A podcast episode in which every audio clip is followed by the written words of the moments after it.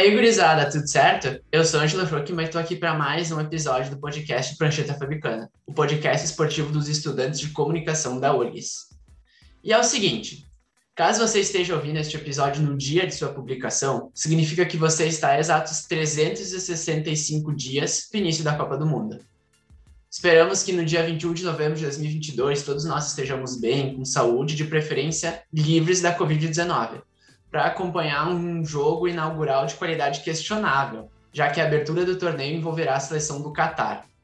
Mas não é para falar da seleção do Catar e sua qualidade questionável que nós estamos aqui hoje, mas sim para falar de como andam as eliminatórias da Copa ao redor do mundo. Começam a pintar as primeiras seleções classificadas e a Copa vai tomando forma. E para fazer o programa comigo, eu estou na presença dele, do meu parceiro Matheus Oliveira, o grande Zé do Povo. E aí, Zé, como é que nós estamos? Melhor impossível, Ângelo. Pronto para falar do maior, da maior competição, né? que vai se criando clima para a Copa do Mundo do Catar. E como vai criando clima, né, Zé? Pois é, mas aqui, tocando adiante, começando pela África, a última data FIFA definiu os classificados à fase mata-mata. As 10 seleções ainda vivas estão à espera do sorteio que definirá os cinco confrontos decisivos. O vencedor de cada confronto estará na Copa.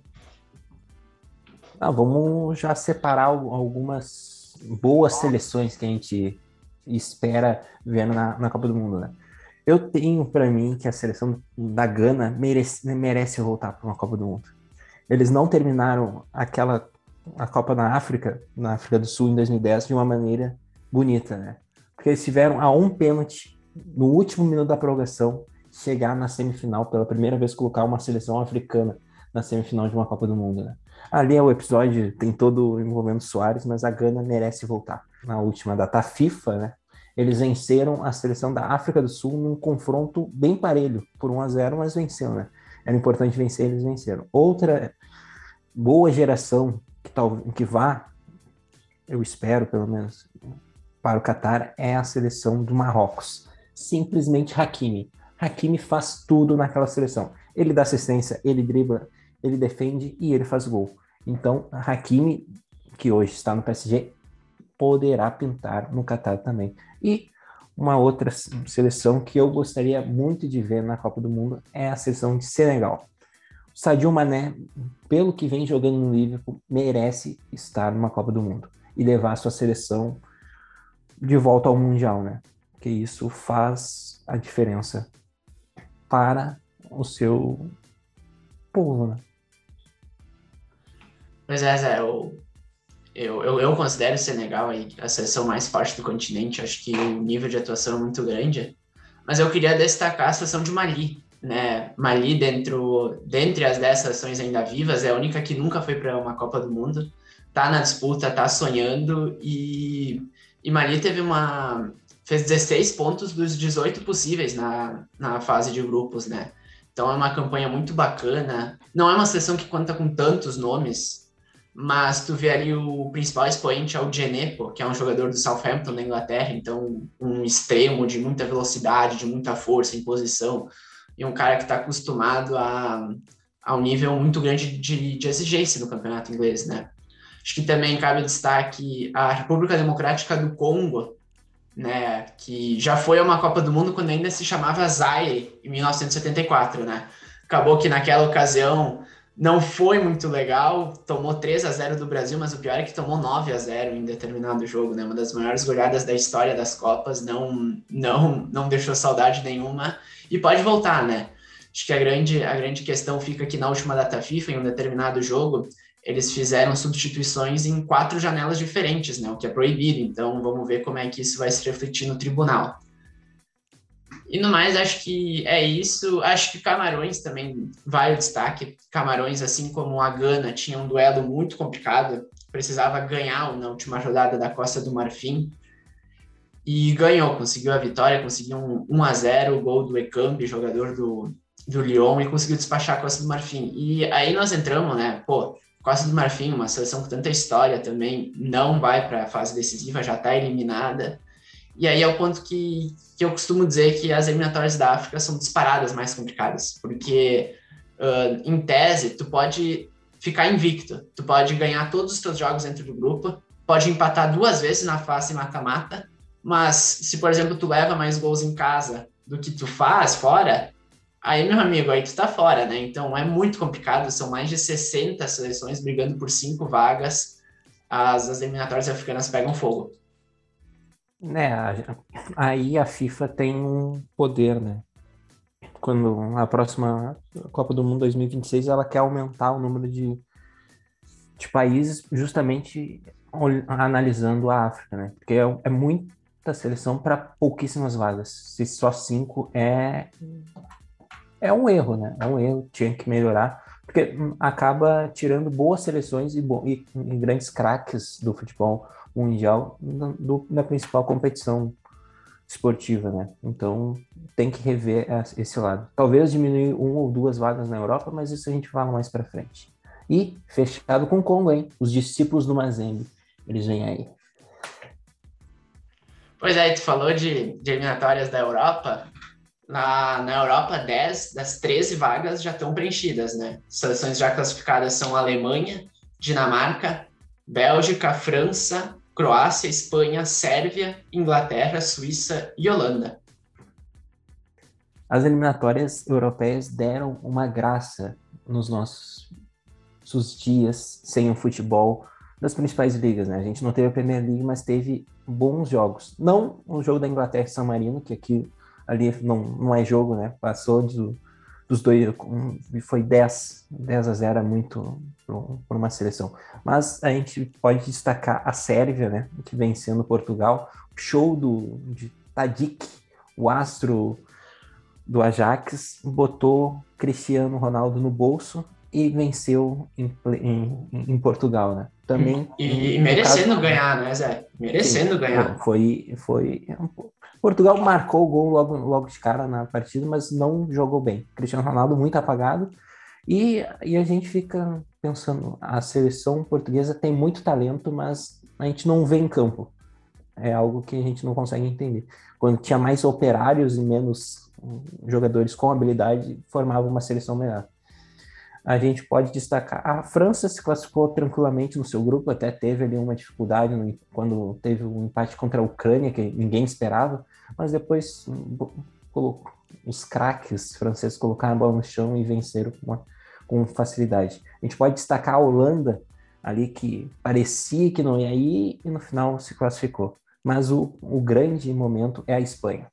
A Espanha estava quase eliminada, a Suécia de Ibrahimovic teve a chance de eliminar, fez uma partida contra a Geórgia, finalizando de tudo que era jeito, mas a bola teimou em não entrar. E a Espanha se classificou. Não sei qual que é o, o destaque do Ângelo agora, mas depois a gente vai falar dos, da, dos duelos, né? Na fase da repescagem. É, uh, tu, tu falou da França, e eu acho que a França vem para 2022 mais forte do que propriamente 2018, porque vem com uma geração ainda mais fortalecida, ainda mais experiente, e vem com Benzema, né? Acho que vai vir muito forte a França. A, a Espanha também é um destaque que, que eu acho que é uma seleção muito estranha. É uma seleção que tem muita dificuldade em se impor contra times fracos, né? A gente vê, vê pela Eurocopa, a seleção espanhola teve muita dificuldade contra a Polônia, contra a, a, própria Suécia, que foi um time que se fechou um pouquinho mais atrás. Mas, por outro lado, é uma equipe que faz muita frente contra equipes muito fortes. Tu vê, ele fez um. A Espanha fez um senhor jogo na semifinal da Eurocopa contra a Itália, merecia ter ganhado. Nas semifinais da Nations League também contra a Itália, na final da Nations League contra a França. Então, a Espanha é uma seleção, uma incógnita, né? É muito estranho. E, e eu vou destacar aqui a Dinamarca a Dinamarca, para mim, assim, o, o que tem jogado a Dinamarca é muito interessante. É um futebol muito agradável, muito bom de se ver. Não é, é uma seleção que não tem tantos nomes impressionantes. Inclusive, durante a Eurocopa, perdeu seu principal nome, que a gente lembra, né? O, que o Eriksen esteve entre a vida e a morte ali no campo. Mas, enfim, uma seleção que se fechou muito em torno disso. Parece que na, na Eurocopa eles se juntaram querendo jogar pelo Eriksen. Fizeram uma baita Eurocopa chegaram até a semifinal, ganhando jogos, uh, jogando futebol, então muito, muito bacana de se ver. O Schmeichel e o Kjaer são, são, são líderes muito positivos para esse, esse grupo. E tu tem outros jogadores, o Dolberg, o Damsgaard, são atacantes de muita qualidade que assim que não estão nos principais clubes do planeta, mas estão em ligas muito sérias. E, e tu tem ali uma Dinamarca que assim, que daqui a pouco tá na briga por ser cabeça de chave também. E se o chaveamento permitir, se o chaveamento ajudar, daqui a pouco consegue ir longe, porque eu acho que a Dinamarca, ela há um ano da Copa de 2022, ela é mais sólida, por exemplo, do que a Croácia era há um ano da Copa de 2018. Então, isso é um negócio para a gente ficar de olho nessa Dinamarca, que eu vejo coisa muito, muito interessante ali. E por fim também, né, a gente deixa essa dúvida para o futuro, talvez num próximo podcast, mas e a Bélgica? Será que chegou a vez da, da grande geração belga chegar pelo menos em terceiro lugar ou não? O Kevin De Bruyne vai jogar tudo aquilo que a gente espera ou só foi contra o Brasil que ele resolveu jogar? Porque o Lukaku vai entregar, o Lukaku entrega. Mas isso fica para um futuro, né? Tu falou, Zé, da... então vamos falar agora das repescagens, né? As últimas três vagas europeias vão ser preenchidas através da repescagem e tudo isso, todo esse sistema envolve 12 equipes. A lógica é a seguinte: os 10 vices dos grupos, mais as duas melhores equipes da Nations League que não conquistaram nenhuma vaga, vão ser divididas em três chaves. Cada chave terá duas semifinais e uma final em jogos únicos. Então, no fim, o campeão de cada chave vai estar na Copa. É, olhando assim parece um pouco complicado, e até é, mas depois quando sair os jogos, a gente vai destrinchar em um texto belíssimo. E aí todos os nossos ouvintes terão na palma da mão um, o destino até Qatar, né? Vamos ver quem que consegue. Eu quero, me torço para que o sorteio seja positivo para Portugal, Itália, né? E talvez ele uma república uma república tcheca, que é sempre legal, é sempre legal ver. Que a gente lembra o Peter Cech. O Peter Cech, Peter Cech tá no gol, a gente tem sempre a, a, a ideia de que ele estará debaixo das traves, mas desta vez não estará. É, e, e, tu fala com certeza, os, os, olhos de todo mundo vão se voltar principalmente para Itália e Portugal, que são as duas equipes mais fortes. É interessante de ver, porque se por um lado eles podem, pode ser que não se classifiquem, por um lado, se eles se classificarem, se der a lógica e os dois conseguirem suas vagas, eles entram como os favoritos, né? A Itália, tanto é que entra como cabeça de chave, possivelmente, na Copa, né? Então é, um, é para a gente ficar bastante de olho, bastante de olho também para ver como é que vai ser a pressão, né? Os jogadores italianos com certeza muito pressionados porque não foram para a última Copa do Mundo. Portugal também, porque com certeza tem ah, uma grande geração que ainda não, não se mostrou, porque ainda não mostrou tudo que pode, apesar de ter ganhado a Eurocopa mas, em 2016, mas era uma geração antecedente a essa propriamente, né? E a Nations também não, não foi um grau muito elevado de competitividade, aquela Nations que eles ganharam, mas é, é para ficar de olho. Acho que vão ser jogos muito dramáticos e é aquilo, né?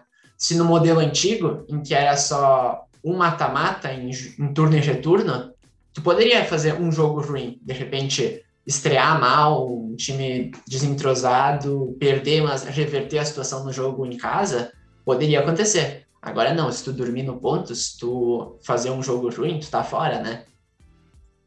É, a, Itália entra muito pressionada também por não ter ido à Rússia, né? E também pela maneira que, que perdeu a vaga, né? Teve dois confrontos contra a Suíça e não venceu, empatou os dois, e no final começou uma série de empates. Terminou até não fazendo, empatando em 0 a 0 contra a grande seleção da Irlanda do Norte. Isso me pegou um pouco e que traz uma, um peso para repescagem. Né? A Itália não ir para duas Copas seguidas é, é algo nunca visto na história. Então eles vão entrar pressionados. Outra equipe que eu fiquei chateado de não ter conseguido vaga foi a Turquia, né? Que praticava um futebol muito legal de se assistir. Tinha, tem o, o artilheiro Yilmaz, né? Que é sempre que foi campeão francês na última temporada. Eu esperava ver ele na Copa e ainda tem, né? Então, quem sabe Rafinha reeditando o Denilson em 2022. É, fica aí um desejo. E também a gente não pode deixar de destacar que Ibrahimovic, né? Ele voltou para a seleção com toda a marra, com todo o seu futebol, para colocar a sua seleção numa Copa do Mundo. E quando ele chegou na seleção, o futebol da equipe desandou. E eles foram para a repescagem. Vamos ver se vai conseguir, né? É muita seleção boa na, na repescagem, ou craques mundiais que a gente gostaria de ver, como a Polônia do Lewandowski. Também tem a Rússia, né? Que na última Copa sediou o evento, por isso teve a sua vaga. Então vai ser divertido acompanhar a repescagem europeia. É, e só então para resumir, para falar quais são as equipes da repescagem, então a gente tem no pote 1 as equipes que vão poder jogar a semifinal em casa, são as seleções de Portugal, Escócia, Itália, Rússia, Suécia e País de Gales. Também País de Gales querendo voltar a uma Copa que não vai desde 1958, né? Coisa para a gente ficar de olho. E no pote 2 tem Turquia, Polônia, Macedônia do Norte. Olha só, Pandev não tá mais, mas tem o, o Elmas, jogador do Napoli, que fez uma excelente data FIFA. Tem a Ucrânia, a Áustria e a República Tcheca também. Então, dentro desses 12 times, três vão estar na Copa do Mundo. Vai ser, vai ser interessante, vai ser interessante de se ver, hein? E seguindo, seguindo em frente, a gente agora falando da CONCACAF, que é justamente a entidade, a confederação que engloba as seleções da América do Norte e da América Central, nós estamos na fase de octogonal final. As três melhores equipes desse octogonal se classificam diretamente à Copa e a quarta vai para a repescagem mundial. E no cenário atual, o Canadá se encontra na primeira colocação, seguido por Estados Unidos, México e Panamá. As quatro equipes estão separadas por apenas dois pontos, é é, um, é uma eliminatória bem embolada, né? A gente viu no último, no último jogo o Canadá vencendo o México num jogo praticamente dentro de um iglu, que fazia muito frio no Canadá. Um goleiro canadense faz um milagre no, nos minutos finais da partida e depois tem uma, uma briguinha que a gente sempre gosta de ver. O empurra-empurra entre seleções, o dedo na cara. E a seleção do Canadá, que tem simplesmente a dupla Dada, né? É o David e Davis. Davis que, que brinca no Bayern, de, no Bayern de Munique e que quer levar sua seleção para uma Copa do Mundo. Né? O Canadá que não entra numa Copa do Mundo há 36 anos, é muito tempo. Né? Quem sabe 2022 chegue ao fim essa conta. Também tem a seleção dos Estados Unidos, o McKinney, que joga na Juventus, colega de equipe do Arthur, né? O volante, ele talvez possa ensinar o McKinney a passar, a dar aquela giradinha que o Arthur, que era uma característica do Arthur aqui no Grêmio. Né?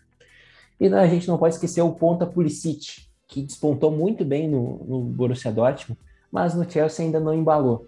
A gente sente ainda uma falta. Será que vai Pulisic? Essa é uma dúvida que fica para o futuro, né? E a seleção mexicana é sempre perigosa. Tem o Corona, que ficou no Porto, né? Poderia ter ido para o Atlético de Madrid, mas de última hora não quis. Tem o Jimenez, que teve uma lesão séria na, na última temporada e está voltando aos poucos a retomar o seu futebol. E tem o Lozano, o ponta da Napoli, que é simplesmente um endiabrado em campo. Né? O que ele corre é um absurdo. E a seleção panamenha sem o, o nosso querido Balói, né? O Balói infelizmente se aposentou, mas a, mas a sua seleção segue na briga por mais uma Copa do Mundo. E a, a cada jogo que passa, uh, dá mais a sensação de que vai dar para o Canadá, né? Acho que o Canadá tá, tá muito perto dessa vaga, apesar de estar tá tudo muito embolado. Mas acho que o Panamá, desses, dessas equipes, é que menos tem força. Acho que a tendência é perder um pouco de, de ritmo nessa reta final. E eu acho que vai dar para o Canadá. Acho que está muito perto disso. Vai voltar depois de 36 anos. E destacar, eu acho que os Estados Unidos têm uma geração interessante para se falar. Eu acho que tem, tem cara ali, como tu falou, Pulisic, McKinney, mas para além dos dois, tem o Tyler Adams, que é um jogador do Red Bull Leipzig, que já foi decisivo em Champions League, que joga muita bola, um cara muito inteligente.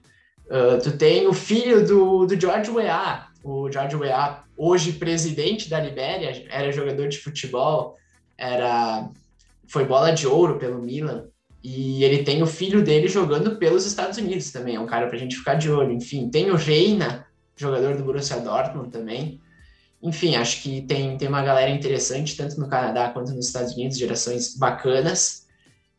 E no México, o México também. Eu, eu vejo na CONCACAF um nível muito acima do que a gente costumava ver, um nível de eliminatórias. Jogos muito bons, como tu falou, Canadá e México foi um jogo muito bacana de se acompanhar.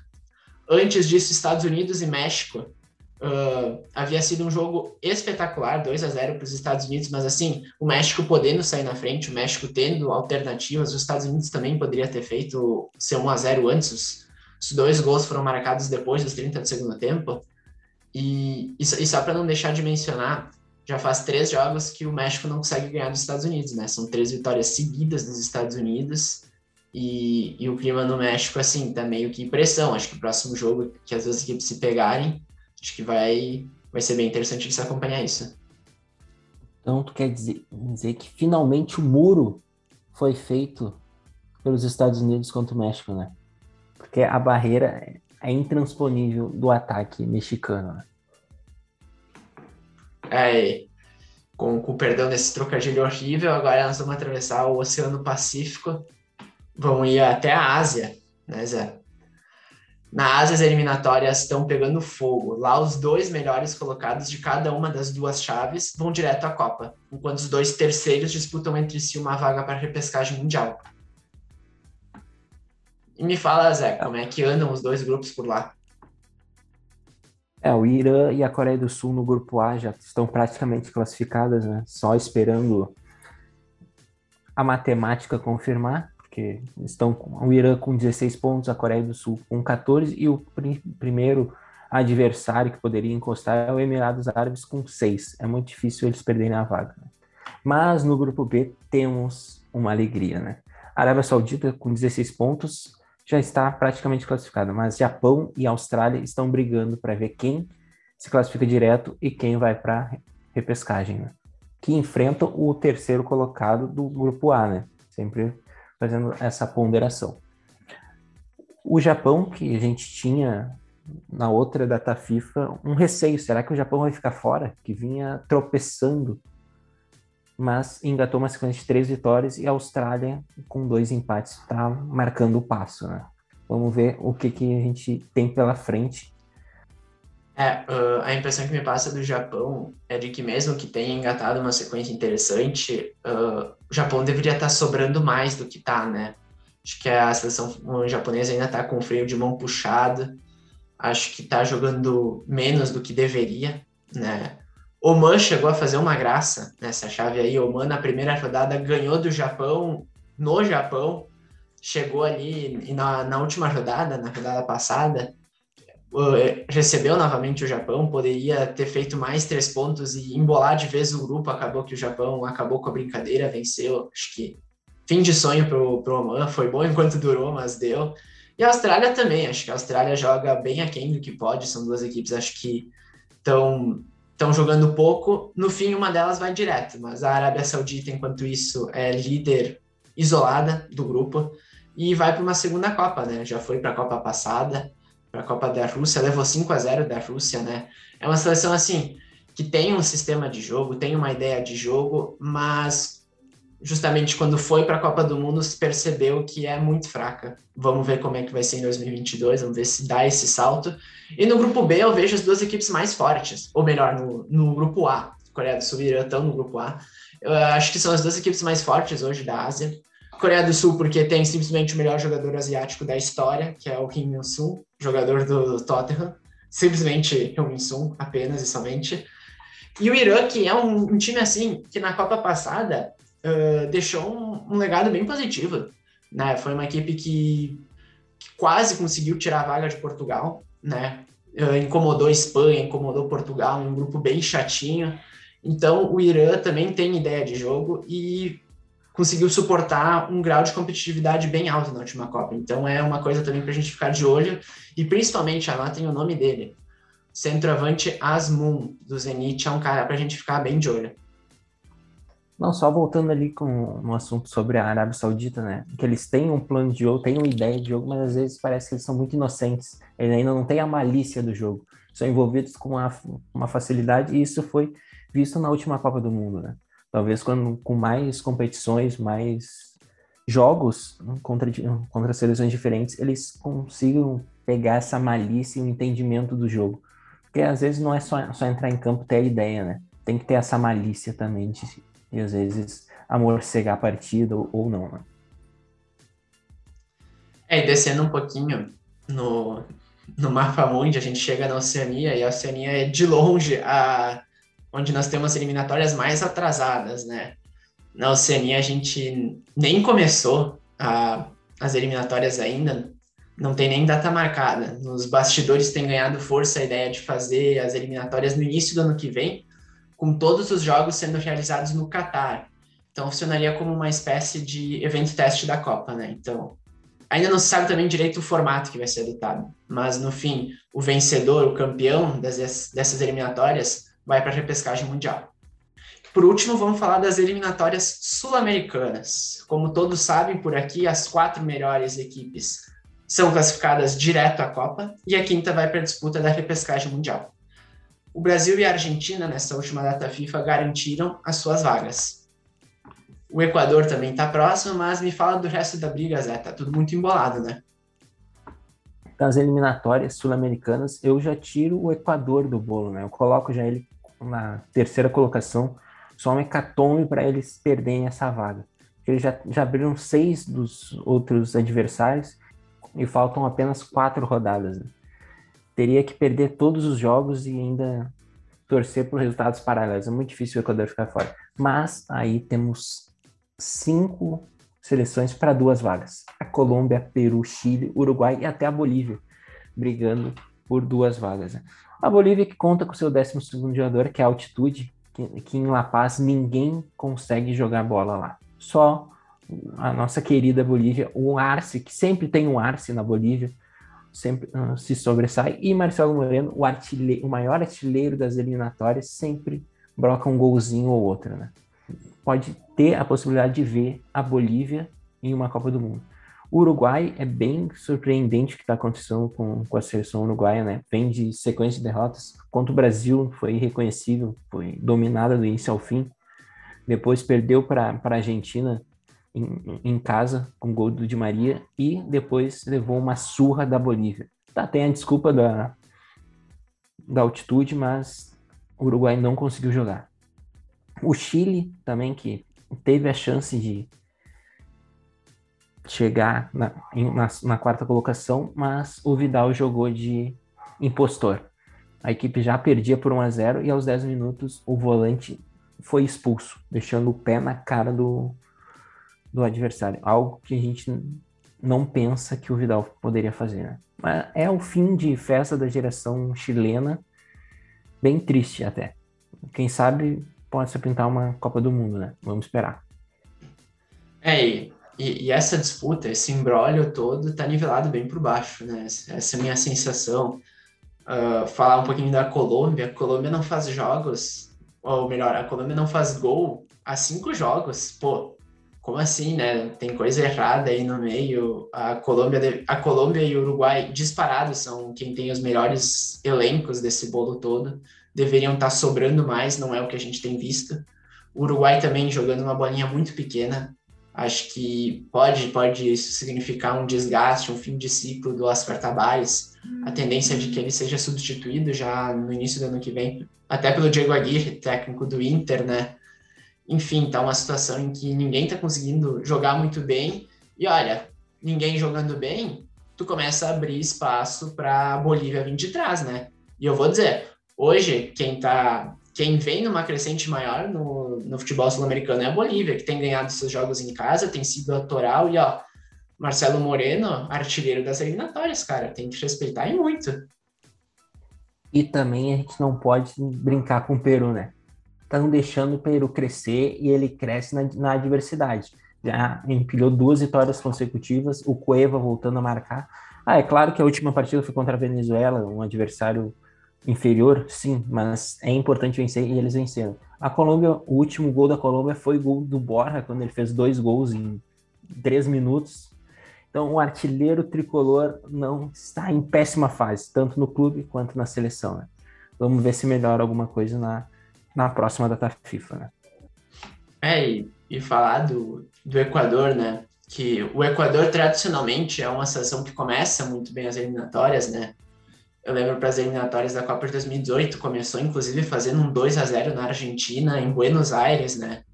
E tradicionalmente essa equipe que a gente diz meio que um cavalo paraguaio começa muito bem e perde o gás. Mas não é o que a gente tem visto.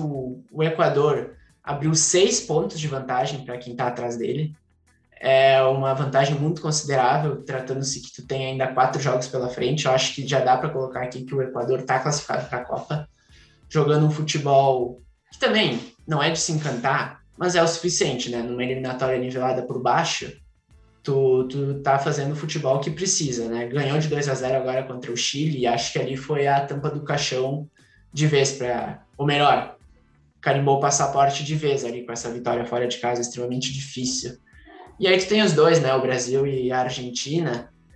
Uh, falar da Argentina, acho que a Argentina cresceu muito né, nos últimos meses, especialmente ali no mês que o Scaloni, o técnico da Argentina, teve para trabalhar, aquele um mês da Copa América, mais que um mês até, foram quase dois, que teve ali para trabalhar, para sentar, para colocar suas ideias, imprimir seu estilo de jogo. Acho que ali a Argentina conseguiu ganhar uma cara e acho que vai chegar forte em 2018. Ainda acho que não é uma seleção que, que seja bonita de ver, não é prazeroso de ver a Argentina. Acho que muitas vezes tem dificuldade em infiltrar dentro da área, tem dificuldade na criação de jogadas, mas é uma seleção que preenche muito bem os espaços e dificulta demais o jogo contra qualquer time do mundo. É, a Argentina segue muito dependente ainda do Messi, do Di Maria, em algum momento de uma jogada individual deles. Mas um ponto positivo do Scaloni é que encontrou um goleiro, né? a Argentina, depois do Abundazieri, ficou muito tempo atrás de um goleiro para a Copa. E o Martinez é o goleiro da seleção, foi um destaque na Copa América, na, na conquista do título, e também a conquista contra a seleção brasileira no Maracanã desafogou, tirou um peso das costas, principalmente do Messi, e agora a Argentina consegue jogar mais, mais tranquila, né? E o que eu temo é, é Chile e Uruguai é literalmente o fim de ciclo, né? Tanto o Uruguai ainda com Godin em campo, zagueiro com mais rodado, experiente, mas o Uruguai não tem muito o que colocar em campo também, né? Aí tem na frente Cavani, Soares, o Arrascaeta não pôde jogar, tá lesionado. Isso atrapalha também os planos do, da seleção dos cartabares de, de melhorar, de encontrar uma nova modo de jogar. E o Chile é aquilo, né? A gente viu depois da Copa América que eles não querem muito jogar bola. Estão por encontrar os amigos, conversar um pouco e, o último caso, entrar em campo. É bem essa impressão que eu tenho quando eu vejo o Chile jogar. Seria muito mais interessante ver uma Copa do Mundo com Colômbia e Peru, talvez uma Bolívia ali brigando, do que ver a, o Chile e o Uruguai nesse fim de feira e está acompanhando. E, e, o Chile tem uma tabela pesadíssima ainda, né? Muito, muito difícil imaginar uma classificação, porque vai pegar o Brasil, aqui no Brasil, né? A seleção brasileira nunca perdeu um jogo em eliminatórias em casa, né? Tem que ver isso. Pegar a Argentina ainda, uh, se eu não me engano, pega a Bolívia na altitude, então tabela dificílima para o Chile, hein?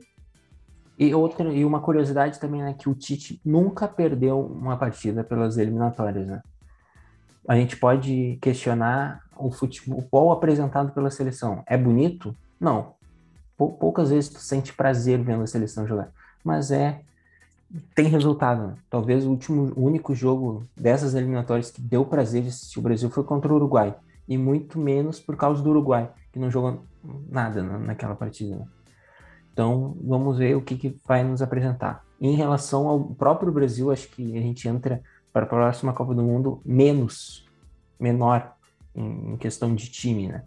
Porque é tudo nas costas do, do Neymar, que já não está com tanta saúde mental e física para aguentar uma competição desse nível, né? Pois é, Zé, o papo tá bom, mas meu reloginho tá pitando aqui acho que eu vou ter que declarar o, o, fim de papo aqui. Esperamos que o nosso ouvinte tenha ficado ansioso para a Copa do Mundo, esperamos que, temo, que tenhamos alimentado o sentimento de Copa do Mundo, ansiedade e tal. Enfim, eu peço que vocês nos sigam nas nossas redes sociais, arroba prancheta fabico no Twitter, arroba prancheta fabicana no Insta. Muito obrigado pela companhia, Zé. É sempre um prazer estar ao lado do amigo e também dos nossos ouvintes, né? E como é um prazer, e como. Eu sou Angelo Schokema e, como diria Gerd Wenzel, tchau, tchau!